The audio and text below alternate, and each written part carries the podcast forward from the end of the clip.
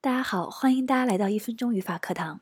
今天我们分享的这个词词义特别特别多啊，我们只分享其中一两个比较有趣的意思。那这个单词是 firm，拼写是 f i r m，firm。这词我们熟悉的意思就是坚定的，对吧？和呃，或者是公司。但其实除了这两个词义，这个单词的应用很广。其中有一个意思呢，它可以用用来专门指人民币或者是某种货币，它的价值或者是这个币种非常的坚挺。比如说在这次疫情之下，我们看到澳币呀都有下跌，但是美元一直比较坚挺。